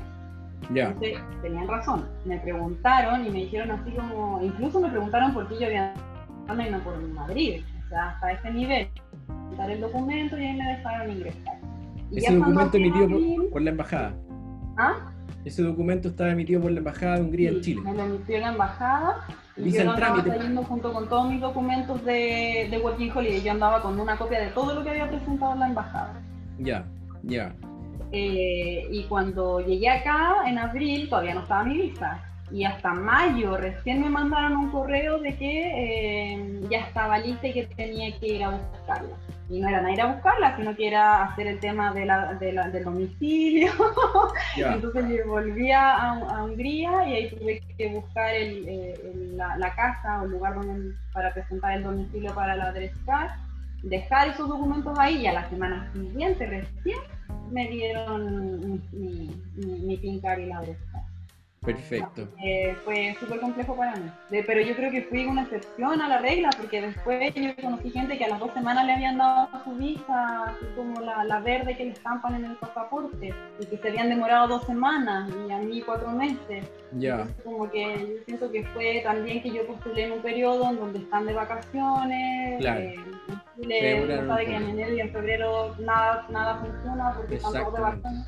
Entonces, como que yo siento que también fue un poco por eso. Pero a mí se me demoraron harto. Yo he hablado con otros working holiday y a mí se me demoraron demasiado. No estoy dentro del rango, me salí de la curva.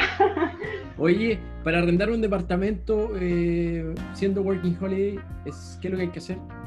Es, no, es, no es difícil, aquí en realidad no te piden mayores requisitos más que tú puedas pagar dos meses de garantía más el mes de renta. ¿Aval? ¿Piden aval? No, no te piden, aval. Ya, perfecto.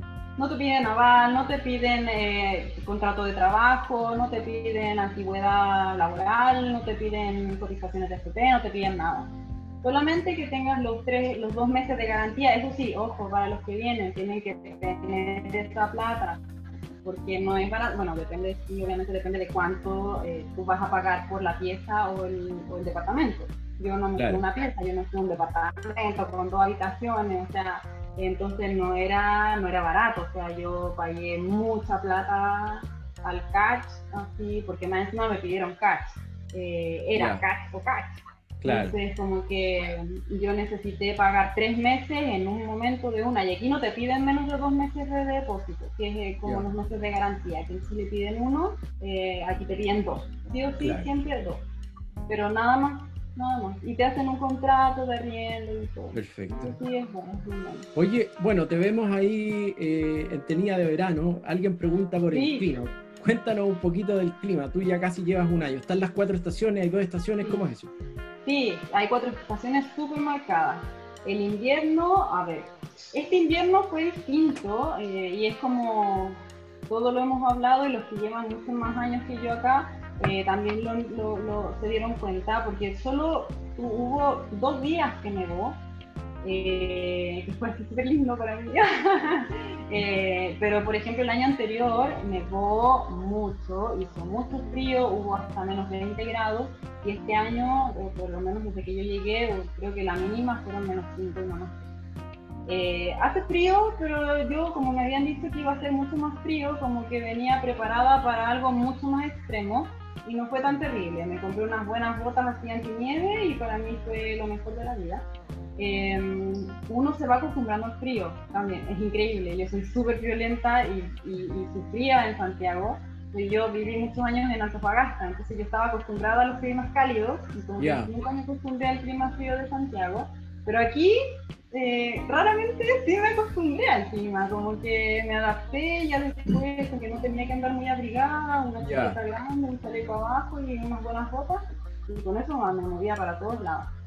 Perfecto. Así que sí, el otoño es súper lindo, súper otoñal, igual que en Chile, como que las hojitas café, así precioso. Hace calor, sí, yo encontré que este otoño como que estaba bien caluroso para ser otoño. Eh, la primavera todo florece, todo hermoso. Y en el verano hace mucho calor, pero mucho, mucho calor y hace como un calor húmedo, es como, por eso que estoy así tan asustada, porque es como bien húmedo el, el ambiente. Está, está el río ahí. ¿Ah? El río probablemente produce, genera. Claro, ese- claro, el calor, el río, entonces como que, y, y como es una ciudad como valle, entonces como que, o sea, es como, por lo menos la parte de, de aquí abajo de Buda, de, de P, es como un valle igual que en Santiago, entonces se concentra mucho el calor acá, Perfecto. Eh, porque están las colinas de, de Buda alrededor, que son como las que cierran un poco la, la ciudad.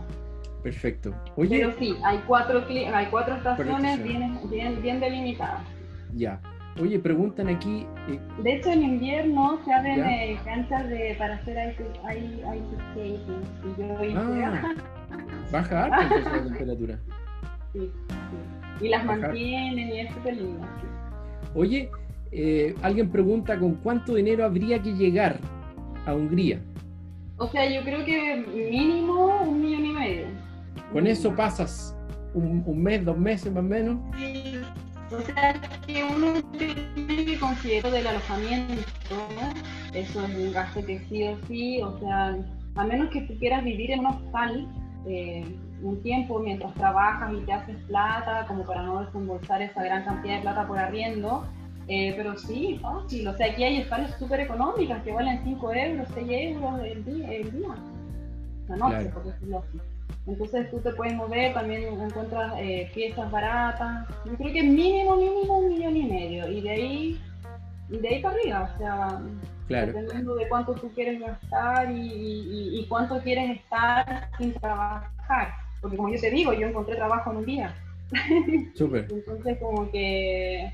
Eso, Eh, eso, eh, pero, pero eh, para que no quede esa, esa, esa, digamos, a lo mejor un caso excepcional el tuyo, en promedio un chileno, ¿cuánto puede demorarse en encontrar un trabajo?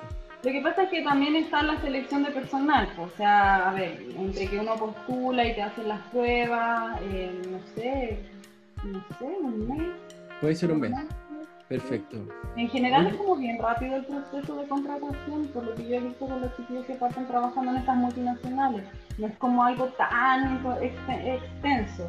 Por eso yo te digo, yo creo que mínimo un, me- un- un millón y medio. O sea, de hecho yo tengo amigos que me dicen que no llegaron con, que llegaron con menos de un millón de pesos y todavía están acá y llevan dos años acá. Entonces como que mm, yo siento que todo es como bien relativo, depende de cu- cuánto tú te muevas, qué es lo que tú quieras y eso. Yo siento que con un, mi- un millón y medio uno puede andar bien.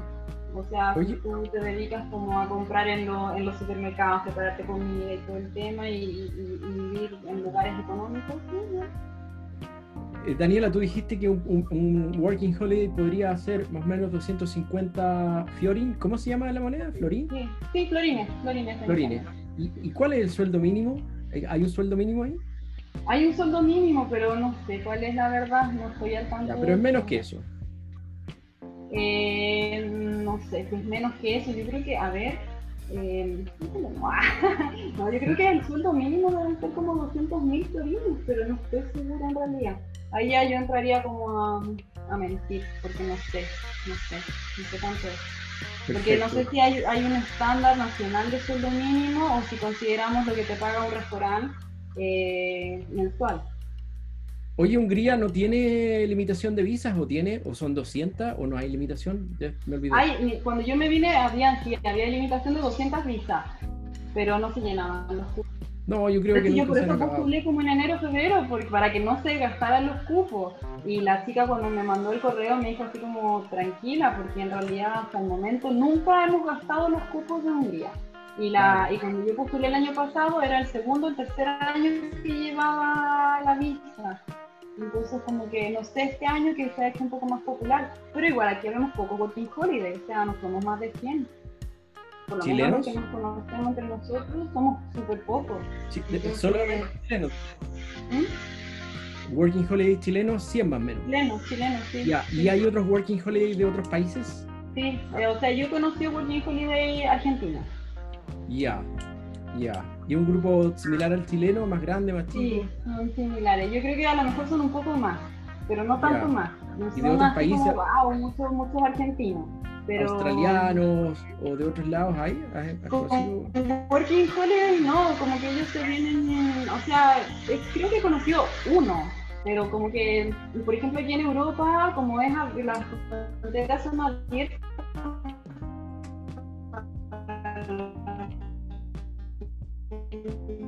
europeas para movilizarse de trabajo y eso, que tienen sin bolsillo pegado parece. ¿Me escuchas? Yo te escucho ahora. ¿Me escuchas? Sí, ¿me escuchas? Ahora sí, te, escucho, te escucho bien. Ahora sí, ahora. Oye, eh, perfecto. Em, entonces yo creo que no sé cómo habrá sido el año pasado. Ahora, igual por la crisis, varios working holidays se quedaron en Chile y no pudieron venir. Entonces, no sé qué va a pasar con esa situación. Ahora está todo inestable, pero hasta el año pasado los cupos no se habían cubierto enteros. Y yo no creo que se hayan cubierto, sí. En realidad, nosotros, por ejemplo, tenemos un grupo de WhatsApp de Working Holiday, que como que hay gente que pregunta, que no está aquí, pero quiere venir, que están en Canadá o no sé, están en otros lados, y no alcanzamos a hacer ni siquiera 50.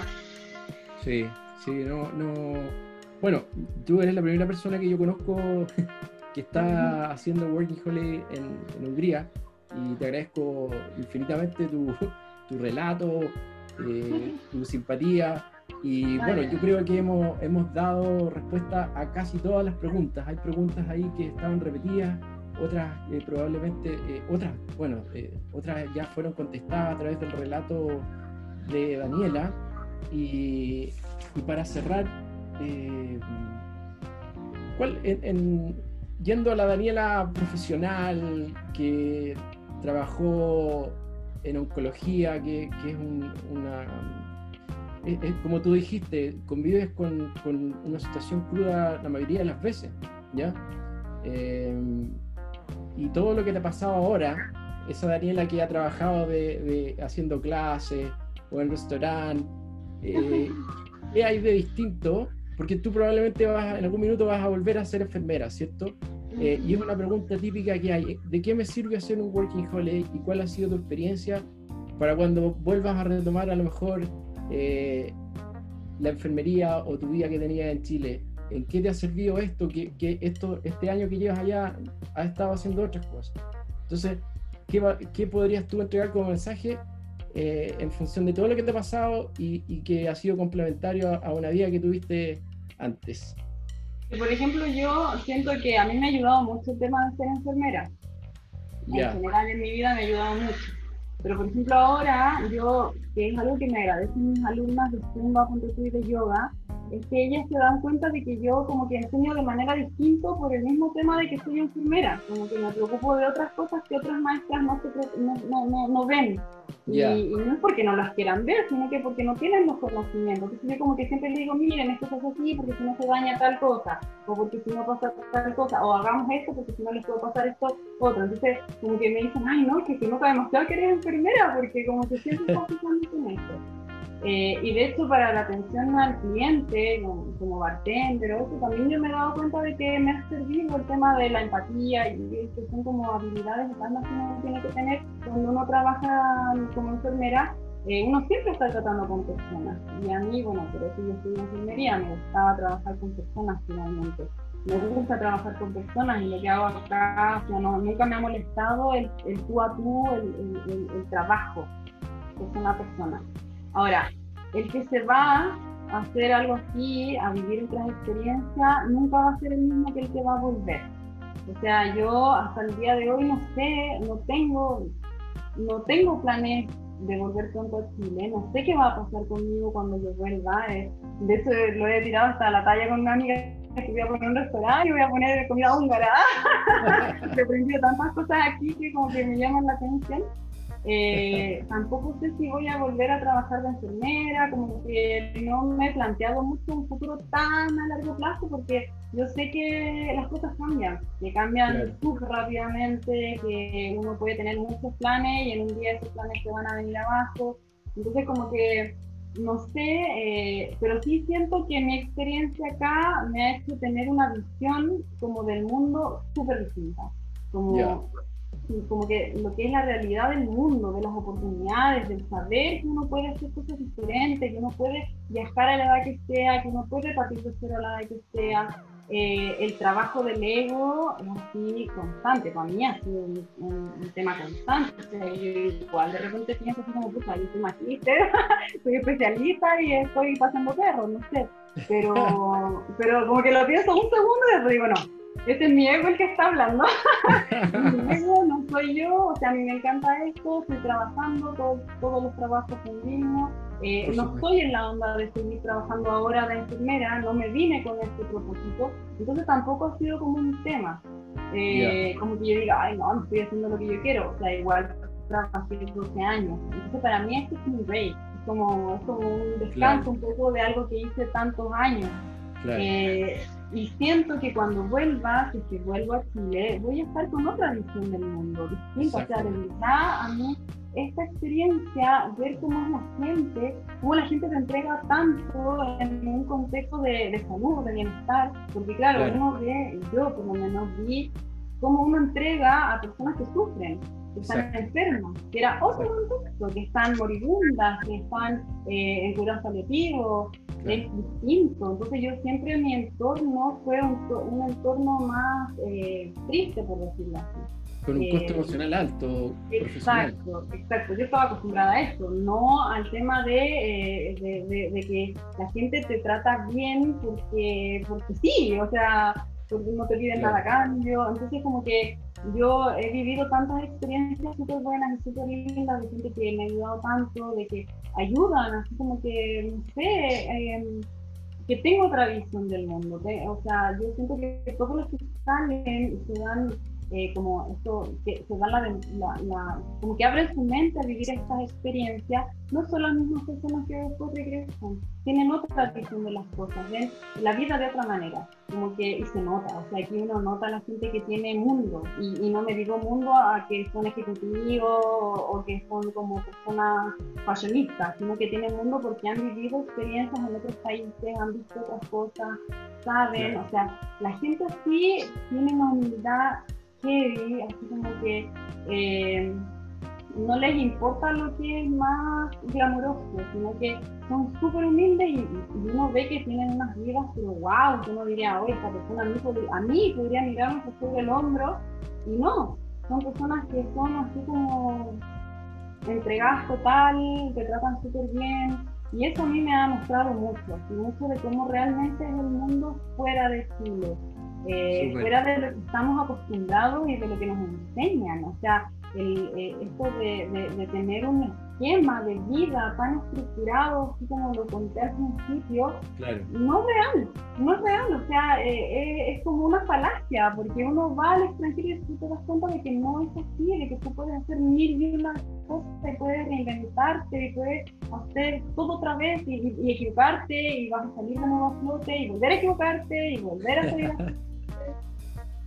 Súper. Como que yo siento que eso a mí me ha enseñado toda esta que, uno siempre puede, que uno siempre puede salir, que uno tiene que eh, ser humilde, que tiene que ver a todo el mundo como es, no tomarse nada a lo personal también, nosotros somos expertos los chilenos para tomarnos todo a lo personal y no, nada personal, la gente tiene sus cosas eh, porque tiene sus historias de vida, porque tiene distintas experiencias y uno tiene que entender eso. Entonces yo creo que eso fundamentalmente, eh, no tengo muy claro mi futuro, como te digo, estoy como yo haciendo paso a paso, paso a paso, eh, tratando de hacer la cosa, la próxima cosa correcta que necesito hacer para, para poder vivir. Eh, entonces no sé si, finalmente no sé si me voy a quedar, no sé si me voy a Canadá, no sé si voy a volver a Chile, no sé nada. Oye. Pero, pero de todas maneras, a donde vaya, no soy la misma persona que salió de Chile. Mira qué bonito. Última pregunta, ¿tú recomendarías ir a Hungría? ¿Ah? ¿Perdón? ¿Tú recomendarías a los chicos que ya tienen más de 30? Eh, porque claro, pasando los 30, los 31, se limitan las opciones. y como tú dijiste, nosotros en Chile somos más tardíos para hacer estas cosas. Sí, totalmente. Y, no solo eso, sino que tampoco nos informan. O sea, yo creo que los que buscan estas opciones, uno son gente que les encanta viajar eh, y dos, gente que tiene amigos que. O sea, yo, uno no está en el colegio y te dicen, no, mira, tienes todas estas oportunidades para hacer cuando tú salgas del colegio. No están en la universidad y te dicen, oye, tienes todas estas oportunidades para hacer antes de los 30 o de los 35, nadie te lo dice. No es como, por ejemplo, acá en Europa, que tienen el programa Erasmus, donde los jóvenes los invitan a salir, a, a recorrer distintas partes, a probar cosas nuevas, a trabajar en lo que sea. O sea, aquí hay gente de todas partes que hace cualquier cosa. Y en Chile no, en Chile así como que poco menos que si tú a los 30 años estás trabajando de garzona, porque ¿cómo? ¿Cómo estás trabajando de garzona a los 30 años? Aquí no. Y así como que ya, ¡uy, qué bacán! Así como que tú lo que hagas aquí como que se ve bien. Aquí nadie te, va, te cuestiona en qué tú te estás desempeñando. Obviamente hay cosas que llaman más la atención que otras, pero ninguna es limitante. O sea, aquí la gente te dice así como, no, yo trabajé en esto, en este, en este hotel, aquí, acá, no sé qué, y a nadie se le cae la cara de vergüenza, como por ejemplo sí te daría si tú lo dices en Chile. Entonces, como que eh, eso, yo creo que hay que lanzarse, hay que venir. Eh, ya después de los 30, lamentablemente, es la, no tenemos muchas más opciones pero es un súper buen país acá en Hungría. O sea, a mí me encanta, yo soy fan de Hungría. no soy el mejor ejemplo, eh, pero yo lo recomiendo. Ya el salir, el salir de Chile, ver otras realidades, eh, salir ver de... cómo la gente en otras partes, las culturas de Gracia, o si tú igual, siento que son Hungría y Chile y, en el tema de la cultura, claro, hay cosas que son muy diferentes, pero la idiosincrasia netamente tal, yo siento que no somos tan distintos. Entonces eso también te da así como para hacerte un, una balanza de qué es importante, de qué no es importante. Eh, yo, por ejemplo, de repente tengo mis tiempos para irme a ir a Margarita a tomar sol, o me levanto tarde, bueno, no, me levanto tarde, me despierto un poco temprano, pero me dado mis tiempos, cosa que no tenía en Chile. Yo me levantaba a las 6 de la mañana, trabajaba hasta las 6 de la tarde, y ya estaba mi vida, ya hacía turnos de noche, y tenía poco tiempo para mí, y ahora sí como que siento que disfruto mi vida, como que no sé, como que es, sí, todo nos pasa, como que sentimos que aquí también otra cultura que privilegia el autocuidado, el, el, disfrutar de tu vida, los tiempos de ocio, la gente sale, lee en los parques, o sea, está todo hecho para que la gente disfrute, para que todo sea fácil. Claro. Entonces esas experiencias como que también te enseñan a valorar, a valorar qué quieres, qué no quieres, eh, Exactamente. qué has hecho, qué no has hecho, eh, no sé, son tantas cosas, tantas experiencias, por lo menos para mí ha sido como un cambio transformacional súper grande. Súper grande. Y darme cuenta de que puedo hacer cosas que nunca pensé que podía hacer. O sea, yo nunca pensé que iba a poder, primera vez que viajo sola, sola, o sea, sola, sin nadie al lado, sola. Claro. Y resulta que pude hacerlo, pude llegar a, países como Rusia, Lituania, Ucrania, y, comunicarme y hacerlo. Y, yo nunca pensé que iba a ser capaz de algo así. O de partir de cero haciendo clases de zumba, de yoga, que para mí eran hobbies. O sea, siempre fueron hobbies. Nunca me vi como maestra de esto. Entonces, como que como que el reinventarte también te, te pone a prueba, te pone a prueba tus capacidades, pone a prueba tu resiliencia, pone a prueba tus actitudes. Entonces, como que todas esas experiencias te hacen cambiar, te hacen ser otra persona.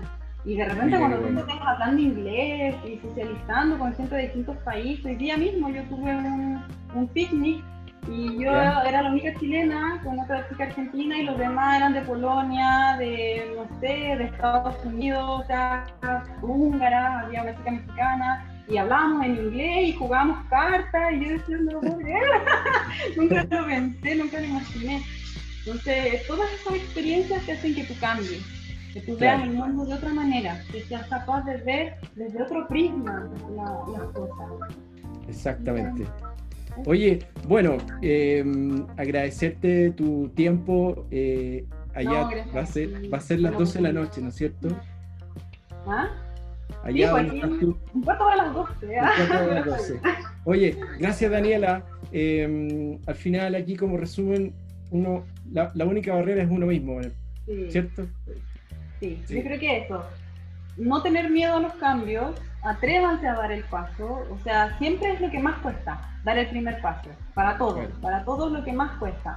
Pero una vez que uno da el primer paso, ya todo fluye, eh, háganlo, nunca se van a arrepentir de una experiencia así, nunca, nunca. Aunque les vaya mal, eh, no se van a arrepentir porque cuando, las, cuando hay malas experiencias también son experiencias de aprendizaje. Cuando a ti te va mal, también tú dices, ya, ok, me fue mal, pero ¿por qué? Entonces también hay una reevaluación del, del por qué. Exactamente. Pero es difícil, es difícil que te vaya mal, a menos que algo hay en ti que no logres aprovechar esta oportunidad. Haz una buena red de contacto, una buena red, un, buen soporte emocional que te pueda de, eh, que te pueda sostener en los momentos más difíciles, que obvio que uno los tiene, o sea, siempre uno los va a tener. Eh, hay distintas cosas que te pueden hacer pasar por eso. Entonces, tienes que tener una red de contacto eh, y lanzárselo, lanzárselo más, o sea, no bloquearse, no pensar que por ABC, no y aquí en Europa en general sí se valora mucho la, la, actitud. La actitud. El, el, el, que cuando se dan cuenta que tú empeño por ser mejor, por hacer las cosas bien, siempre te lo van a valorar, que no es algo que uno ve en Chile. Entonces, eso yo también lo he visto acá, me he dado cuenta, no solo conmigo, también con mis amigos, que valoran cuando tú te esfuerzas y cuando tú haces las cosas bien, lo valoran, lo valoran y te premian, te ayudan más, te, te fomentan, te, te, hacen avanzar, o sea, yo tengo un amigo que en poco tiempo avanzó de un cargo básico a supervisión en menos de un año. Y eso claro. que lo hacía bien, O, de, o de ser, no sé, un bartender, service manager del bar en poco, en menos de un año. O sea, eso no lo vas a ver en Chile porque en Chile no se premia el esfuerzo de cada uno. Entonces aquí sí. yo creo que sí. Si quieren hacerlo, siempre se puede, siempre hay forma. Siempre es una herramienta. Bueno, Daniela, eh, agradecerte nuevamente tu tiempo, tu simpatía, tu relato, eh, que tu, tu, sinceridad en relatarnos todas tus historias, aventuras, tus sueños y gracias también a todos los chicos que se conectaron.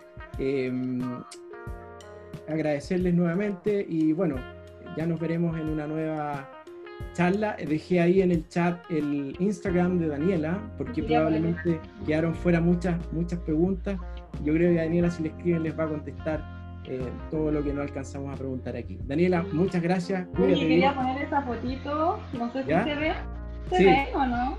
Que es de la que es un apoyo que hicimos para cuando fue el estallido social de la comunidad chilena. Bueno, ahí no hay solo chilenos, también hay húngaro, hay un argentino por ahí apoyando, pero somos más más o menos eh, los que estamos acá en Hungría. No somos muchos, pero nos apoyamos, estamos siempre ahí como, con el corazón. Súper bien.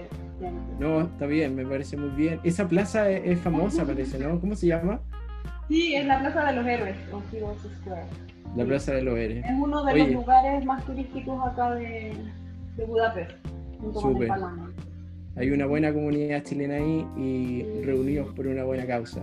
Bueno, muchas gracias a todos, cuídense mucho, no anden callejeando. gracias por tu asistencia. Estoy súper agradecida y claro, cualquier cosa escríbanme, yo nunca he tenido pasaste bien? mucha gente me escribe y yo siempre les hablo, así que bien, sí, Oye, bueno, cuando vuelvas y ya no tengamos COVID, nos tenemos que hacer esta charla presencial, ¿ya? Muy bien, me parece. Gracias por Cuídense mucho, que estés bien, Daniela, y gracias a todos por conectarse. Nos veremos pronto. Adiós. Gracias, a, todos, cuídense. Adiós, chao, chao. Bye.